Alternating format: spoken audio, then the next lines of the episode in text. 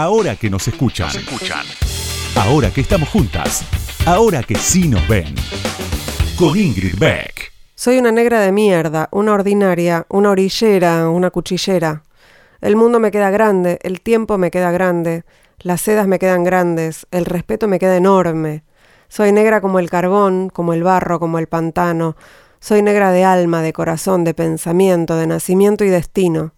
Soy una torranta, una desclasada, una sin tierra, una sombra de lo que pude ser. Soy miserable, marginal, desubicada. Nunca sé cómo sonreír, cómo pararme, cómo aparentar. Soy un hueco sin fondo donde desaparece la esperanza y la poesía. Soy un paso al borde del precipicio y el espíritu me pende de un hilo.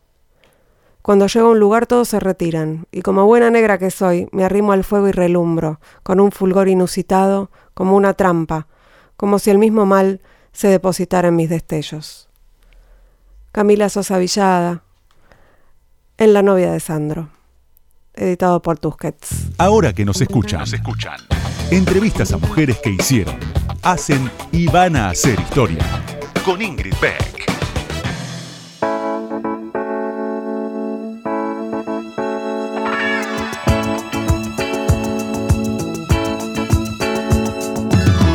Buenas noches, buenas noches, bienvenidas, bienvenidos, bienvenides a esta nueva temporada de Ahora que nos escuchan, temporada 2021. Nos tomamos un descansito y les ofrecimos bastante de lo mejor que hicimos el año pasado. Eh, así que este año empezamos, empezamos de nuevo con este programón, que por la mí es un programón, que quieren que les diga? Es mi programa favorito. Eh, y arrancamos con un notón, la verdad, una, una entrevista que tenía ganas de hacer hace mucho y que por suerte nos atendió, así que vamos a hablar enseguida ya con Ana Prada. No se vayan, ¿eh? Ahora viene, ya. Ahora que nos escuchan, ahora que vos me escuchás, te cuento algo más sobre la invitada de hoy. Ahí va.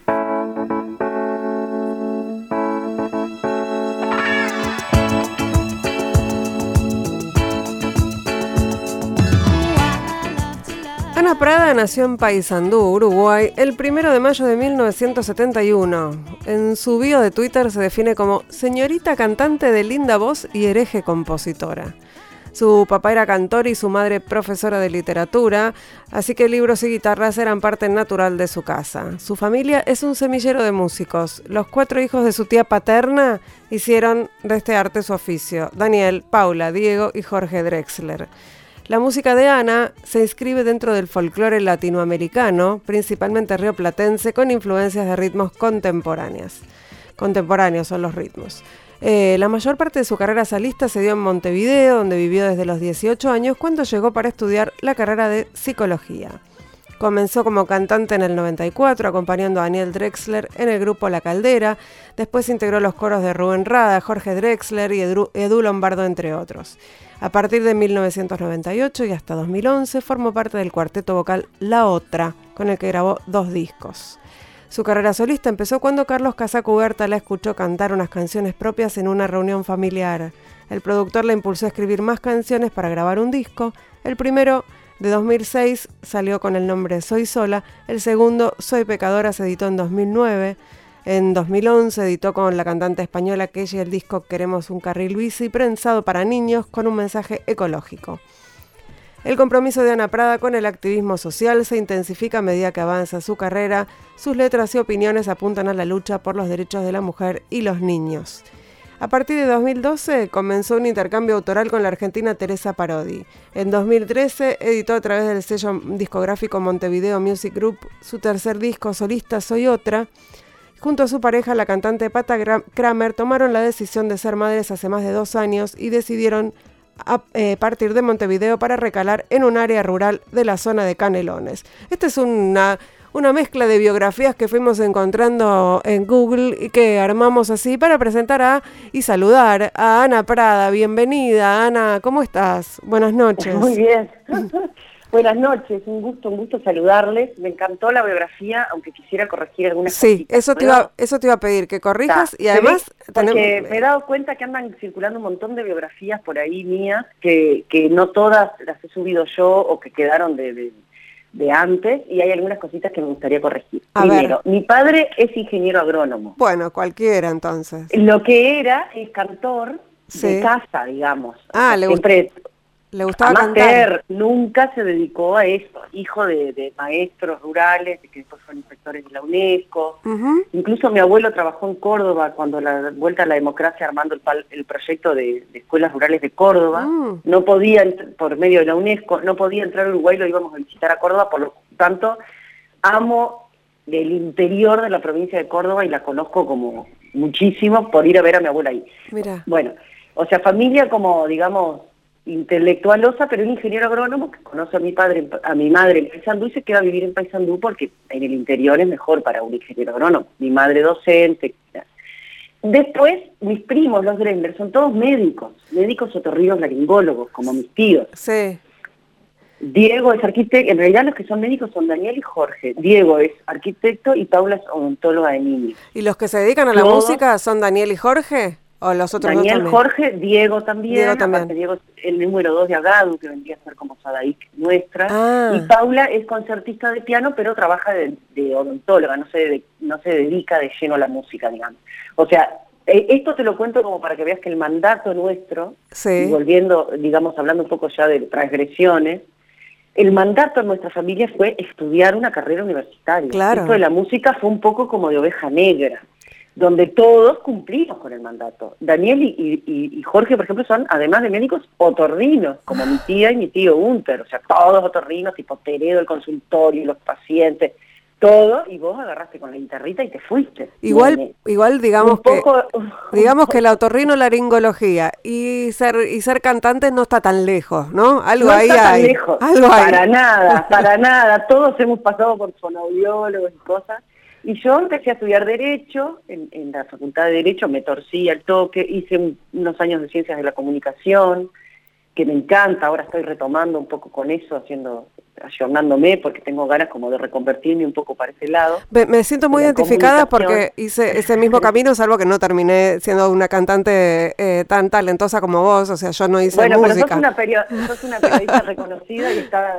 está pero hice el, mismo camino, derecho y comunicación, para repetirme después. comunicación y después terminé en psicología ahí tipo, uh, y me recibí, mientras tanto, bueno, la música en paralelo, estudiando guitarra, cantando, cantando con Daniel, cantando con, con Pata, que de joven nos conocíamos, también éramos muy amigas y cantábamos un bolichito chiquito hacíamos cover. Y, Ana, y, buenísimo. Y tenía, cuando, te, cuando estudiaste psicología, que era psicología clínica, ¿tu idea era tener un consultorio y atender pacientes?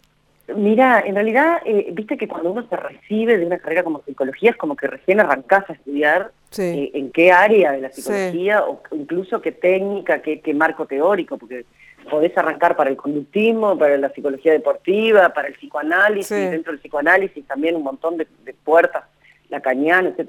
A mí me gustaba mucho el, análisis, ¿no? el psicoanálisis. Estaba en análisis también, me hacía la carrera.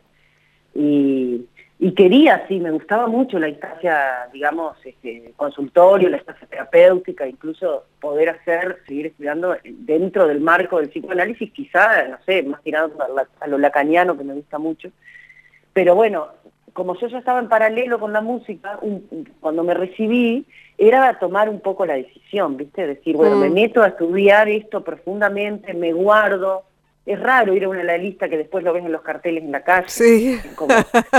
¿Me entendés? Entonces era que decía, esto convivirá. Entonces, un poco ahí como que tomé la opción de la música y empecé a laburar en cosas relacionadas con la música como dar clases de canto, dar clases de talleres de canto colectivo para adultos mayores a través de una organización acá de música popular. me, armé un kiosquito como para tener un, sueldito con cosas vinculadas a la música y no a la psicología.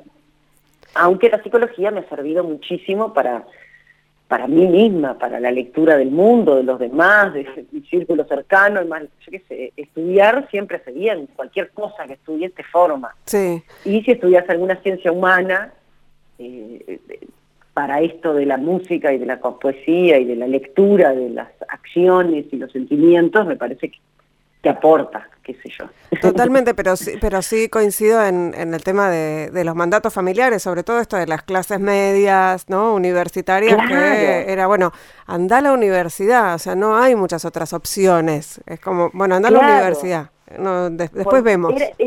El tema de la herencia, en una familia aparte como de rama bastante intelectual, mis abuelos, ya te digo que eran, terminaron siendo inspectores de la UNESCO, ya no vivían en Uruguay cuando yo nací, vivían en México, en Colombia, en Cuba, iban a España, iban a alfabetizar en España, ¿entendés? Como, cómo era el Uruguay de los 50 y 60, que éramos como un referente de, de, 0% de analfabetismo, ¿entendés? Que donde mandaban maestros de estos a, trabajar en los planes de educación en países que ahora son del, estamos hablando de España, por ejemplo, España y Portugal. Sí, pero bueno, nada, entonces como que esa vertiente como era como que la, la, herencia más grande que te podían dejar era la posibilidad de formarte y de estudiar. Total. Eh, por supuesto, una carrera universitaria ni que hablar, ¿no? Eh, Ana, ¿y qué, qué más estaba en, hay que corregir de la biografía?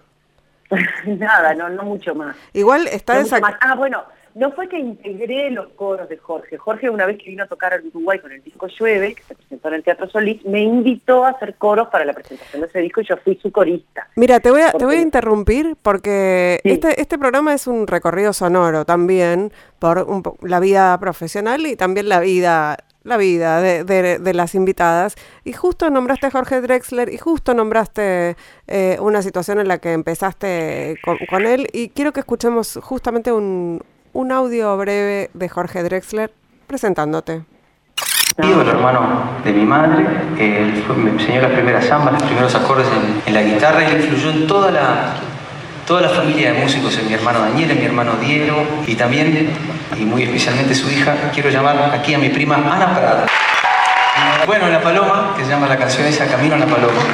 Ahí nos hemos todos, ahí están las cenizas de nuestro abuelo, ahí hay muchas cosas. Es un lugar que queremos mucho, queremos hoy en día cantar para ustedes esta canción, Camino a la Paloma. Ahí está Jorge presentándote eh, en un recital en 2011. Hace, bueno, 9, 10 años ya. ¿Eh? Hace pila, sí, en el 2011. Eh, claro. ¿Vos también tenés ese, ese amor por la paloma como, como Jorge? Absolutamente. Bueno, justamente estos abuelos que te decía, hermano, hicieron una casa en el año 54, 1954, en La Paloma Vieja, allá al lado del faro. Para quien conoce, La Paloma se, ubica entre el faro y la bahía, digamos. una zona así como rocosa, la casa está bien sobre la playa y eran como unos dementes, porque no sé si la gente, si era tan común irse a veranear allá, que era todo unas dunas y llegabas y había un faro, yo qué sé, no, eran como medio este precursores, hicieron, había varias casas también de, de, alguna gente, pero no era lo que soy, ¿no? No había las rutas que hay ahora y todo. Yo soy de las que yo soy de las que he encontrado a Jorge Drexler tocando la guitarra en la playa de La Paloma. En La Serena. Eh, claro. claro. Bueno, La Serena ahora creció muchísimo. Cuando yo era chica, toda esa zona de La Paloma era como ir a una plaza desierta, ¿entendés? Era como, uy, allá llegando a la laguna era tipo la nada. Bueno, la cuestión es que esa casa que compartimos con los Drexler eh, es una casa familiar que en enero nos toca a nosotros, en febrero les tocaba a ellos, les toca a ellos, y el resto del año es libre. Pero después lo que hacíamos era que nosotros nos quedábamos con los primos y los tíos y ellos venían con nosotros, entonces siempre estábamos como todo el verano ahí entreverado. Después, bueno, fuimos más grandes, tuvimos a su vez hijos, la pirámide se amplió, digamos. ¿Y entran ahora en la casa? No, la casa tiene dos dormitorios, unas cuchetas en un pasillo, un baño. Este, nos metíamos en el garaje, en cualquier lado armábamos campamento. Incluso en la época de la caldera era un bardo porque caía gente y músicos, qué sé yo, y todos caían tipo buenas a dormir. ¿Viste que en verano pasa eso? Sí. Hay una casa de alguien y te caen todos sobre todo la adolescencia. Y, sí, sí, se tiran en cualquier lado. Lo más, natural del mundo, ¿entendés? Como, si fuera una obligación veranear. Ah, vos estás ahí, uy, qué bueno, nosotros nos tocaremos, y te caen, te comen todo. Imagínate los, nuestros padres. es un síndrome veraniego que te caen de todos lados. Y bueno, y está de más, yo en esa época, imagínate, lo disfrutábamos muchísimo. Ana, ¿y tenés, registro de, de cuando pensaste, bueno, es por acá y, decidiste seguir con, la música o te fue llevando la ola? Y me fue un poco llevando. Para cerrarlo de la paloma, quiero contarte algo también que creo que tanto Jorge como Daniel como, como yo misma debutamos musicalmente en La Paloma mm. y en otras cosas también, pero hablando de música, musicalmente debutamos en La Paloma todo. Jorge era salvavidas y empezó a cantar en un, estudiaba guitarra y medicina, qué sé yo, y concertista de guitarra empezó a tocar en un bolchito que se llamaba El Resorte, con otros palomeros ahí, tremendos músicos.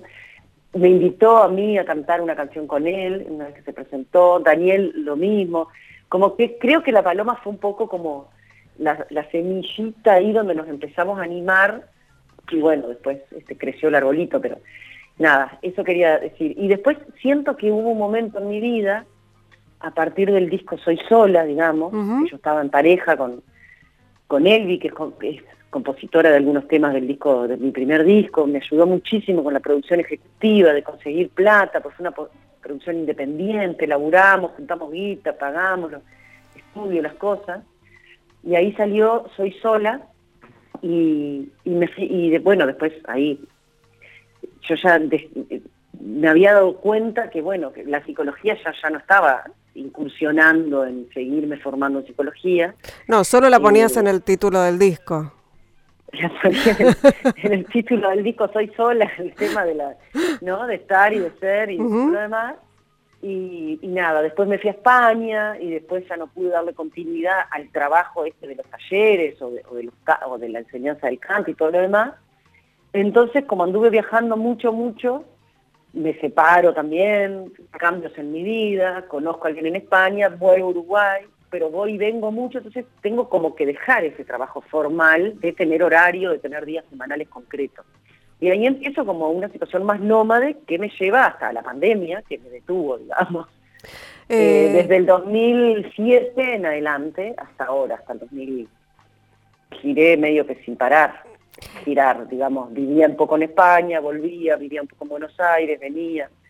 Ahí empezó como un poco desarrollo intenso, digamos, de mi laburo, de tocar mucho en Argentina, de empezar a, que mi nombre empiece a sonar como solista. Y bueno, y ahí fue como que tuve que tomar esa decisión, esa hora, me tiro al agua y me dedico a esto, o, no sé, mi banda, armé una banda en Argentina, con la cual toco hasta el día de hoy que hemos grabado después los discos siguientes también. Entonces como que me armé un poco eso. Eso de trabajar con músicos argentinos también me facilitó a mí ir a tocar Argentina y poder girar sin costos desorbitantes de llevarte una banda desde Uruguay. Tenemos un montón para hablar y un montón para escuchar, pero me gustaría hacer una pequeña pausa para escuchar, justamente hablando de Soy Sola, eh, Brillantina de Agua, y enseguida volvemos y seguimos conversando aquí en Ahora que nos escuchan, en Radio con Voz, con Ana Prada. Ahora que nos escuchan, nos escuchan. Entrevistas a mujeres que hicieron, hacen y van a hacer historia. Con Ingrid Beck.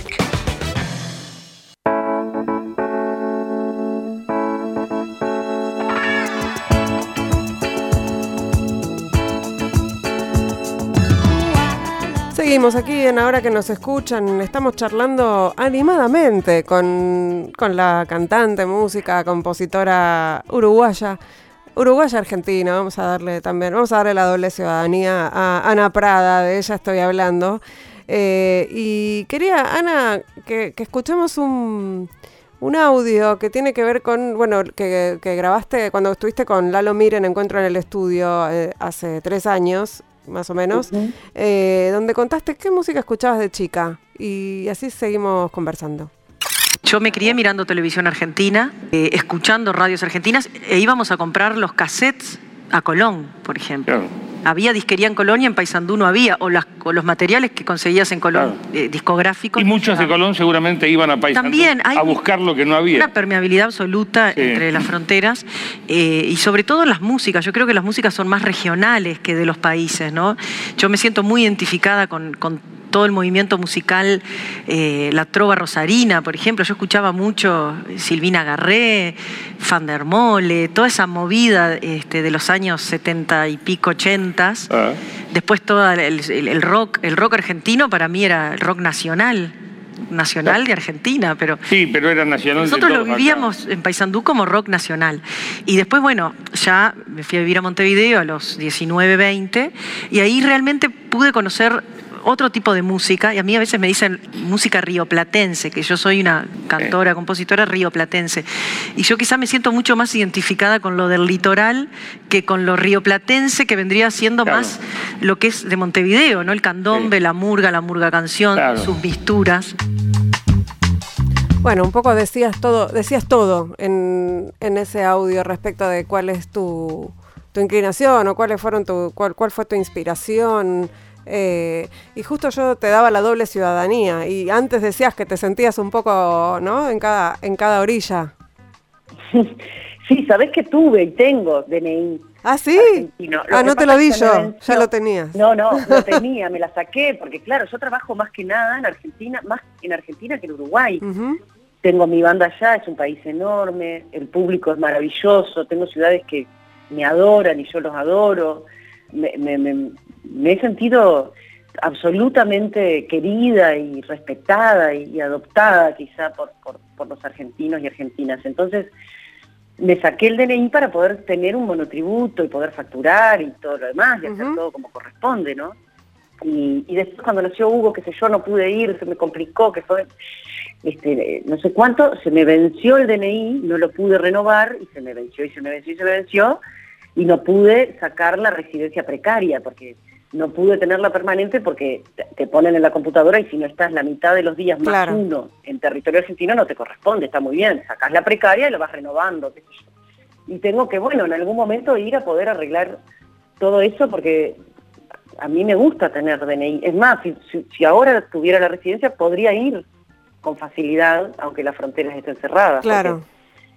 Pero no argentinos y residentes pueden volver. No es el caso, me quiero morir. Estás allá y nosotros acá. ¿Por qué no lo hice antes que se me venciera? ¿Entendés? Porque las cosas que dejas para mañana, y decís, ¿por qué lo dejé para mañana? Aprendiendo, lecciones de la vida, se eh. llama la pandemia. Eh, Ana, vamos a escuchar eh, un audio que tiene que ver con, con otro tema, con, con cómo compones ¿Y qué temas eh, te inspiras? Eh, esto lo, fue, fue, muy reciente. Eh, en tu participación en el ciclo Experiencia Leemos en el mes pasado, ahora en enero de 2021. A la hora de componer, que uno nunca sabe qué puertita se puede abrir, a mí lo que me pasaba mucho era que encontraba una emoción, algo que te mueve, a escribir porque estás triste, porque te separaste, porque estás enamorada, infinidad de emociones. Y después lo que me pasaba es que ubicaba, me ubicaba con un acorde de guitarra, que yo se me generaba un paisaje, pero realmente después yo lo que hago, después de ubicar la emoción que quiero un poco contar, es describir la foto que se me aparece delante y, y ahí empiezan a surgir como las canciones, ¿no? Algunas más, otras menos, pero por lo general siempre estoy como en un paisaje ahí como, como determinado. Son las dos caras de la misma moneda, pero por lo general cuando estás en fase de desamor, eh, a mí me ha resultado más, más fácil ponerme a escribir, quizá porque cuando estás bien con el amor tenés, estás más entretenida, tenés más en qué gastar el tiempo. Y también a mí lo que me ha sucedido, que cuando, cuando estás como te separaste o quedaste como con un rencor o pasó algo, hacer una canción que en definitiva la soltás al éter para que suene, de alguna manera te imaginas que la va a escuchar, entonces ahí se te abre toda otra puerta. ¿Vos estás recomendando separarse para poder componer, Ana? o sea que últimamente me pasa al revés, como que me gustaría estar como bien eh, armoniosamente, pues yo con Pata estamos separadas en realidad, vivimos juntas estamos con Hugo, pero tenemos en la chacra dos casitas y tenemos como nuestros momentos en común, y nuestros almuerzos y nuestras cosas preciosas, y también tenemos como nuestros espacios.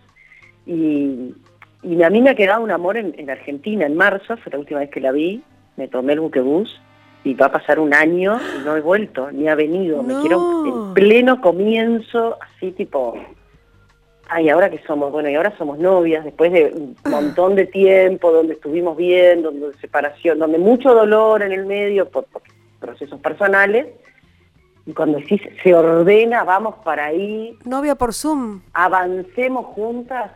Me tomo el buquebús el 16 de marzo del año pasado y no vuelvo nunca más, entre otras cosas porque no tengo el DNI, ¿verdad? Claro, o sea, todo, todo, no, no está bien. Pero un amor, un amor de esos que decís, qué enamorada, estoy re enamorada estoy. Pero vos decís que no te dan DNI por amor.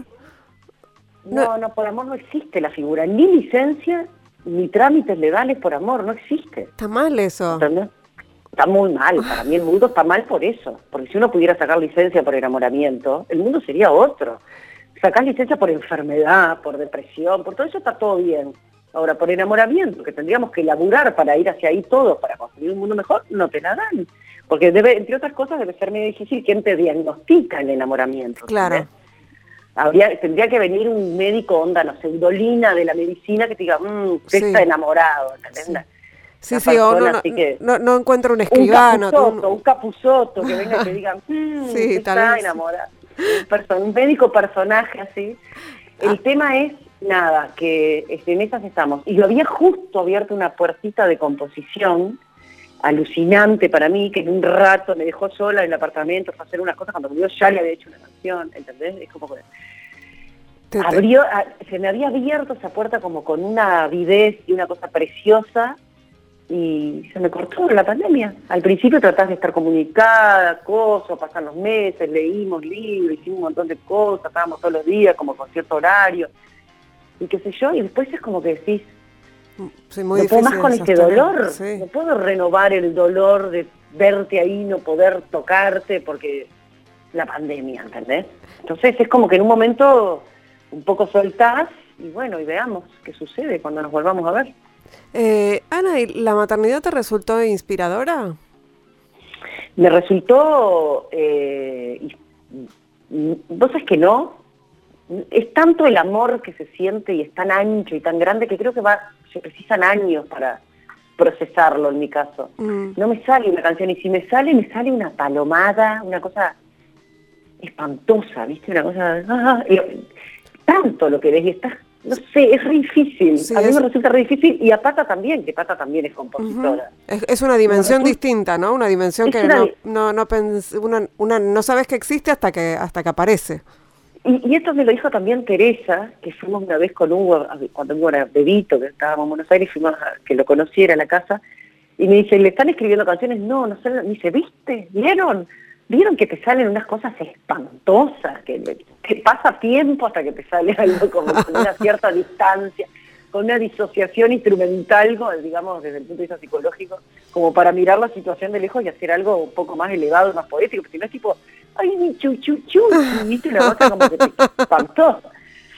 Así que bueno, no, no, he, no, le, no le he compuesto nada a Hugo más que la canción para cambiarle los pañales, pelotudeces. ¿no? Pero no tiene que ver con la, no tiene que ver con la falta de tiempo, digamos, pues la verdad que la maternidad es algo que eh, em, te lleva un poquito de, ¿no? Ah, la, la falta de tiempo es total ah. y el laburo es completo. O sea, olvídate de eso, me hago la artista y me quedo de noche tomando vino, componiendo y fumando porro. Nunca, jamás, nunca más en la vida, o sea. No, por ahí vuelve, pero pero más adelante, falta un poco. cuando tengas 18 años, a esperar que llegue el baile, del baile me quedo despierta. No, porque olvídate, porque ahora cuando él duerme, lo que haces es...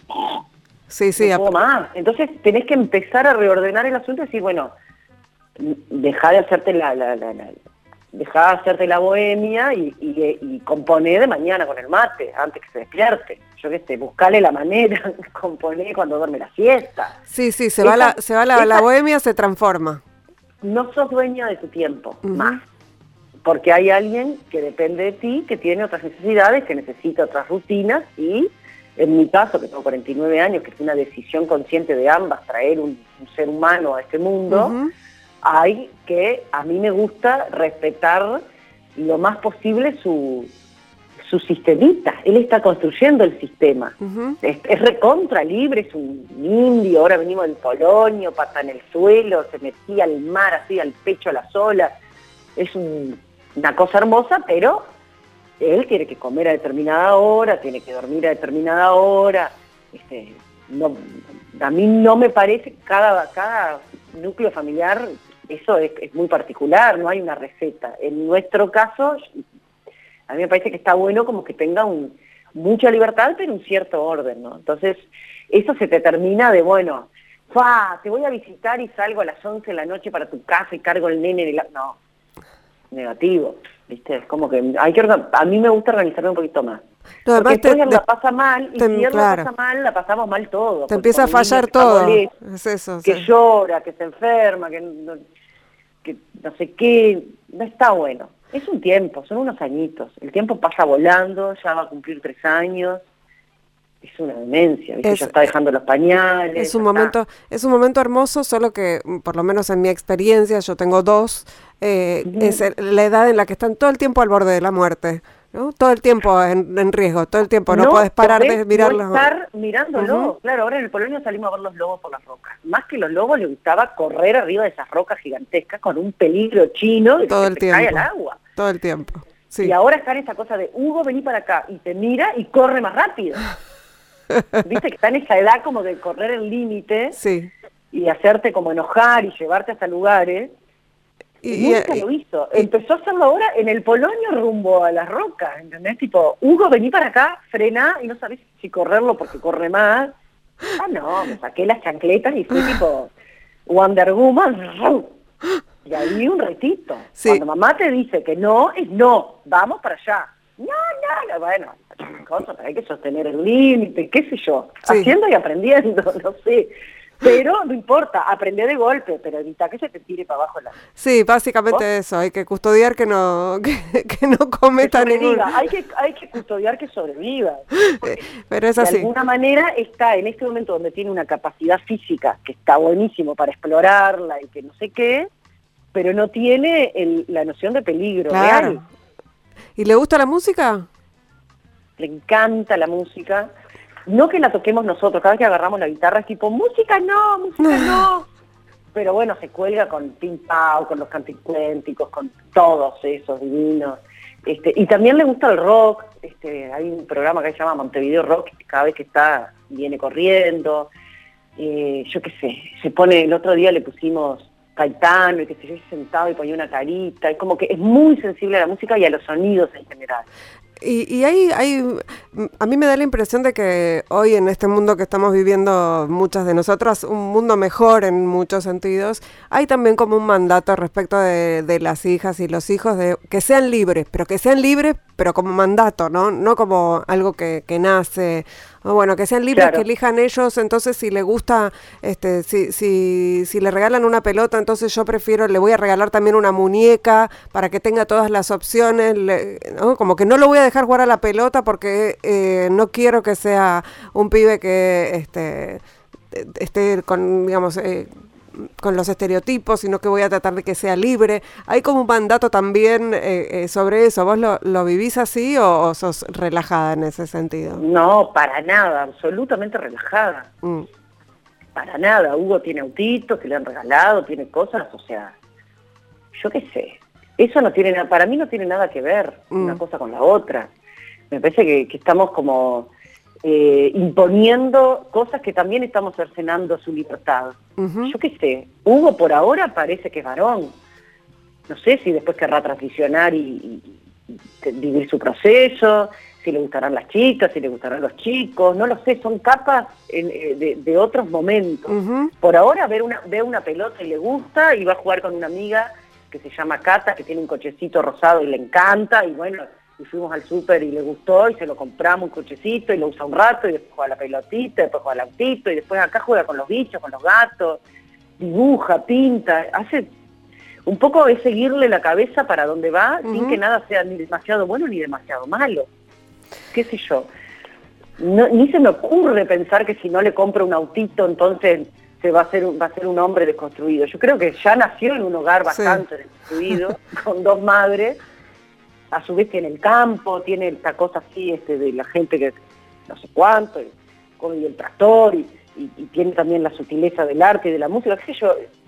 Él nació en un lugar donde más o menos creo que los mensajes van en un sentido, no creo que imponerle determinadas cosas lo ayude, creo que todo lo contrario.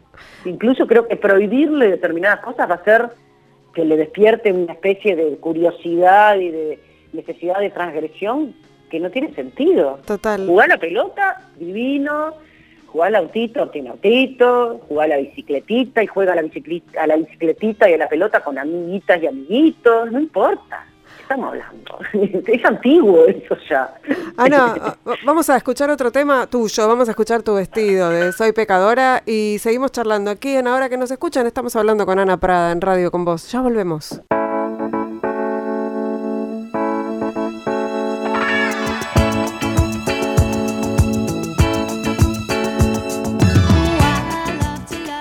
Tercer bloque de hora que nos escuchan eh, de estreno después de las vacaciones. Estamos charlando con Ana Prada y quería Ana que compartiéramos una, una participación que hiciste en la campaña sobre violencia contra la mujer que hizo la Secretaría de la Mujer de la Intendencia de Montevideo en 2014 para que hablemos un ratito sobre, sobre feminismos. No es que no hayamos hablado hasta ahora, pero lo tocamos un poquito tangencialmente y me quería meter en ese tema. Así que ahí vamos a escuchar.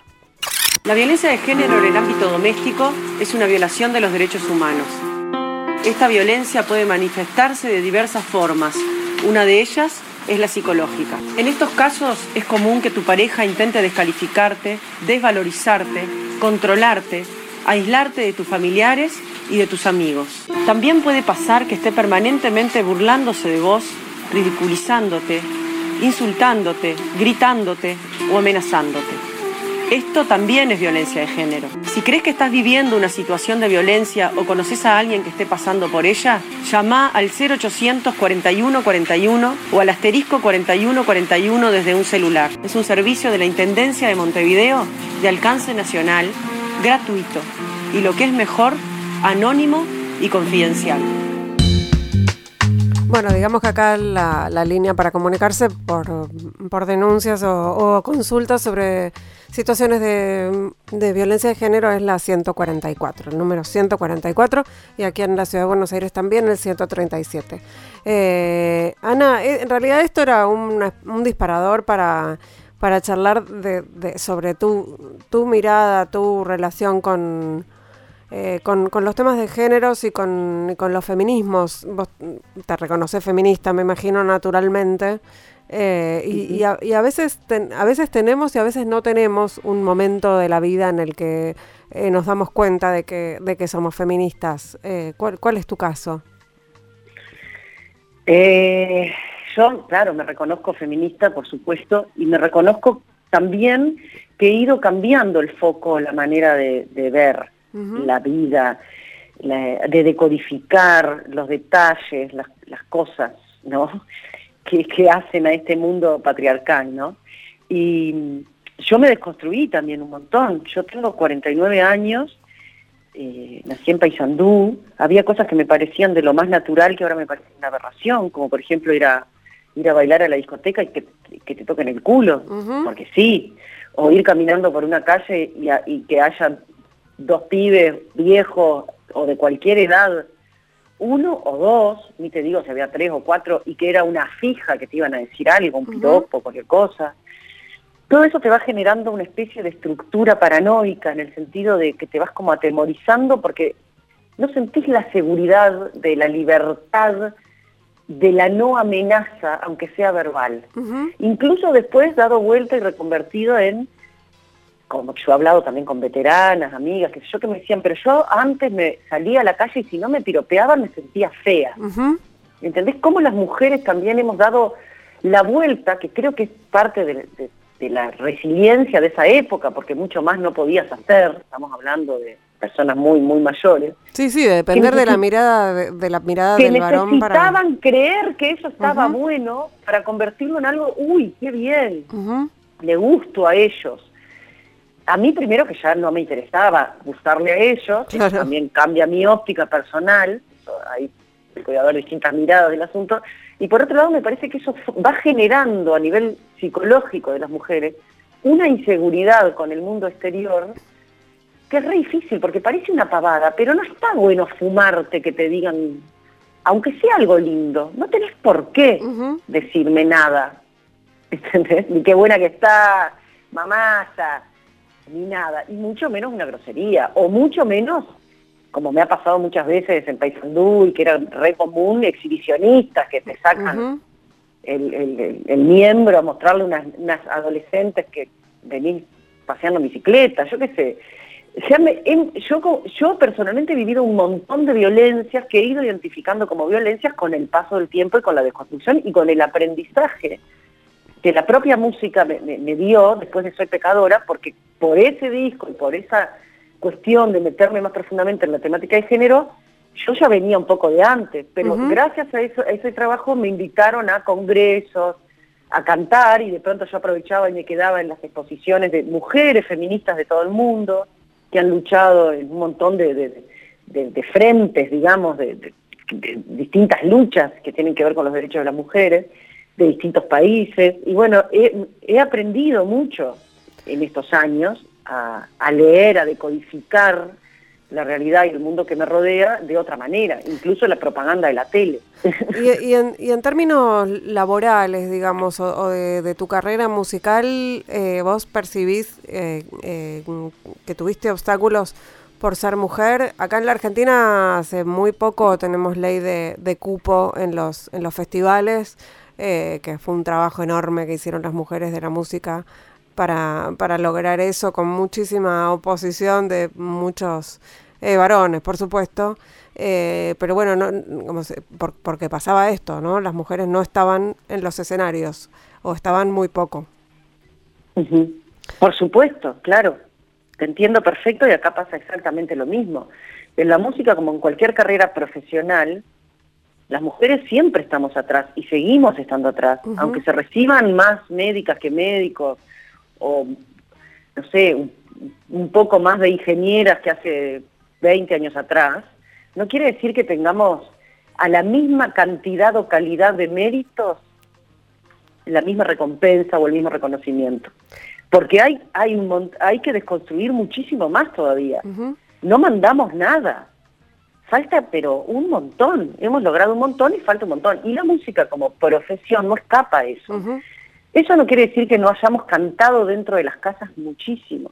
Acá en Uruguay se dio mucho que tenías una tía concertista o profesora de piano, que tocaba los domingos como una especie de ornamento, pero que nunca jamás se le ocurrió a esa tía salir a tratar de vivir o de componer o de decir su sentir a través del canto. Son muy pocas las mujeres vanguardistas que han abierto caminos y puertas como, yo qué sé, Violeta, Chabuca, Teresa, eh, Mercedes, un montón de mujeres intérpretes o, compositoras este, que han abierto camino, pero que siempre son infinitamente menos que hombres. Entonces, vos programador de un festival, mirás, tenés una enorme oferta masculina profesionalmente hablando, un poco menos de mujeres. Y metés proporcionalmente a eso que vos crees que, que la gente le gusta más escuchar. Hoy por hoy no es verdad, las mujeres nos hemos ido profesionalizando incluso en la música y tenemos materiales y espectáculos al mismo nivel o mejor, me permito decirlo, que un montón de varones que están programados, que no está bueno lo que hacen, pero que es más fácil llegar. ¿Por qué? Porque te pasan en la radio, porque los programadores también son este, varones, porque te pasan en, en, los videos en la tele, porque el curador de ese programa también es varón. Entonces hay una identificación de quien programa y de quien contrata con la música que también les gusta más a ellos. El tema es que hay que ir ocupando puestos de poder con más equidad y con igualdad en todos los ámbitos, no solo que te pares arriba de un escenario, sino quien produce el festival. Quien reparte la guita para ese festival desde el municipio, desde el ministerio, desde donde venga hay que ir ocupando puestos con mayor paridad, porque si no, la cadena se corta en alguno de los eslabones y es larga la cadena. Entonces, está buenísimo la ley de cupo, porque de alguna manera hace que todos ellos, aunque no quieran y no les guste, tengan que programar. Entonces, eso en definitiva hace que la gente empiece a gustarle un poco más el trabajo de las mujeres porque empiezan a visualizarlo. O te crees que te gustan todas las canciones que te pasan en la radio por lo buenas que son. Te terminan gustando por machaque y eso está comprobado. Por eso, como artista y como compañías discográficas, te pautan la canción y te garpan a la radio para que escuches 400 veces la canción del muchachito que quieres imponer. O de la muchachita. Eso no quiere decir que la canción sea buena, quiere decir que te termina gustando por machaque. Por eso funciona la pauta. Entonces ahí voy y te cierro. El hecho de que necesitemos poner o luchar por este tipo de leyes que obligan a un cupo, es lamentable. Ojalá se termine esa lucha y sea natural y, incluso que nos pasemos para el otro lado, que alguna vez programen más mujeres que varones, y no porque sea el Día de la Mujer, el mes de la mujer, el coso del no sé cuánto. ¿Entendés? Porque las mujeres hoy por hoy estamos saliendo de nuestras casas a trabajar en un montón de cosas y también con la música, de manera profesional. Pasó lo mismo que en la cocina, hemos cocinado una vida entera hasta que los varones se metieron en la cocina ahora pasaron a ser chef y tener el mango de la pelota en la cocina. Eh, Ana, como una vida entera. Cuando ellos se ponen a hacer las cosas, lo profesionalizan, lo sistematizan, porque tienen el know-how milenario de eso. Porque han sistematizado y generado las leyes de funcionamiento del mundo. Este sistema en el cual vivimos es de ellos. Bueno, vamos, vamos a tratar de. Nos lo vamos a ir apropiando a poco. Y esto es una radio y nosotros acá vamos a machacar con Ana Prada. Eh, vamos a pautar a Ana Prada y vamos a escuchar para cerrar este programa porque. No, eso, no, pará, no lo digo por mí. No, es un chiste. resumen de mi pensamiento en ese sentido. Se entendió así. En que, eh, digamos, resumiendo, es necesario aún, y es lamentable que así sea, tener que legislar y tironear hacia el otro lado para llegar a un centro más igualitario y más equitativo. Totalmente de acuerdo. Era, un chiste. Las posibilidades y las condiciones de cada uno. Era un chiste en eh, realidad. por eso me abriste esa puertita y yo te hablo. no, era, era un chiste. Era, era un chiste para, para cerrar. Se nos fue el tiempo, se nos fue el programa. Me quedaría hablando, bueno, un montón y además te extrañamos mucho acá en los escenarios. Así que espero que pronto se abran las fronteras y, y, puedas venir por todas las razones que querés venir. Eh, y nos vamos a ir con un tema. Eh, del, del del disco homenaje que te hicieron cuatro cantantes jóvenes que se llama Mundo Music, Mundo Music, supongo, se viste de Prada. Mundo Music se viste de Prada. Music se viste de, Prada. Claro, es un sello de Nueva York que, que, es de Gustavo Zulanchi, que es argentino, que, que estamos queremos empezar a trabajar juntos en algunas cosas y con la pandemia se le ocurrió que cuatro de sus artistas jóvenes, mujeres, eligieran junto con él y conmigo algunas canciones, hicieron dos versiones cada una y eso es lo que estamos un poco promocionando en esta, en esta oportunidad. Es un disco precioso, cuatro cantantes distintas, de distintos lugares, de distinta procedencia, y bueno, eh, maravilloso, a mí me encantó. Bueno, vamos a escuchar, nos vamos a ir cerrando este programa entonces con Tentempié, cantado por Mariana Will. Del disco entonces Mundos, Mundos Music se viste de Prada. Ana Prada, fue un placer enorme tenerte en ahora que nos escuchan en nuestro primer programa del año. Eh, esperamos, te, te, decía, tenerte pronto acá cerca, en, los escenarios porteños, por lo menos. Eh, Muchas gracias. Un, abrazo enorme, enorme, eh, a la distancia. Enorme para ustedes. Gracias Ingrid y todo su equipo. Muchas gracias por esta nota y gracias por, por el trabajo que hacen, que es fundamental y necesario.